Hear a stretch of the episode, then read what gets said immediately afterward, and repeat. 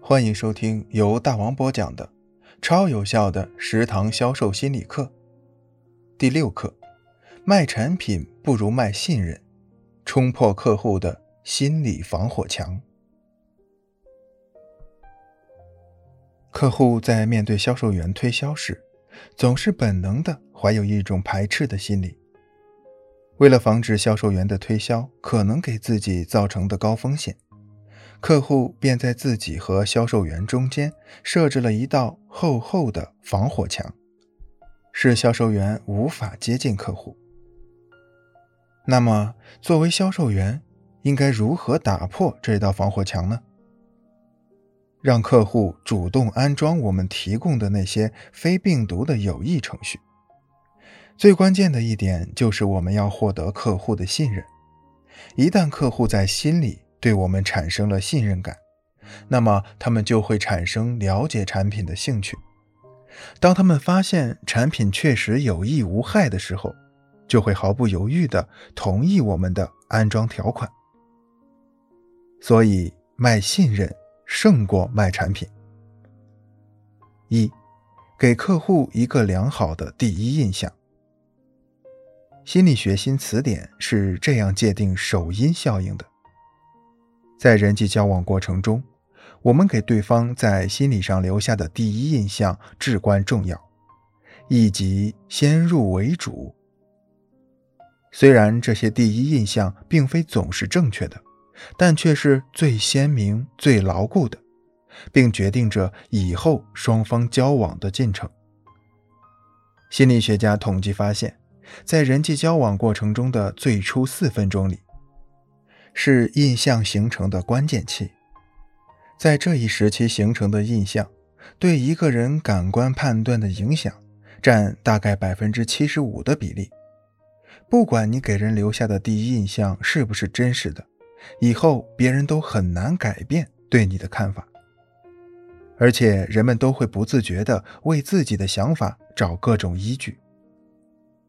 首因效应在销售中尤其重要。仔细想一想，作为销售员的你和客户初次见面时会有多长时间？相信肯定不会太长。那么，在这短短的时间内，如何让客户凭着对你的第一印象而对你产生信任感呢？让客户喜欢我们，起码不讨厌我们，是我们进行下一步销售乃至与其长期合作的前提。如果客户看见我们就觉得厌烦，那么我们是没有机会和对方一起交谈的。不管我们的产品或服务再怎么好，美国著名的推销大师法兰克·贝格刚刚从事保险行业的时候，业绩并不突出，为此他非常担忧。但是他始终没办法找到业绩不好的原因。一天，正在犯愁的法兰克。向一位前辈抱怨道：“这工作真不好做。”这位业绩突出的前辈听了这句话，于是批评他说：“你也不看看你自己，头发长成这样，你要当艺术家吗？还有你那衣服搭配简直可笑，颜色一点都不协调。更糟糕的是，你那双从不更换的西装，你看你裤子上的褶皱那么明显。”以你这种糟糕的形象，业绩怎么能好？如果你真想提高业绩，那么你最好先改变你现在的形象。法兰克犹豫起来。你知道，我生活的很拮据，根本没有更多的钱去改变形象。不，法兰克，你没有明白，这种投资是必要的。我其实是在帮你省钱。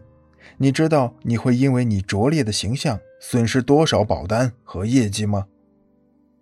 但是你用在改变形象上的费用仅仅只是其中非常小的一部分。你必须相信我，只要你把形象改变了，我保证你的业绩肯定会直线上升。左思右想后，法兰克还是采纳了前辈的意见。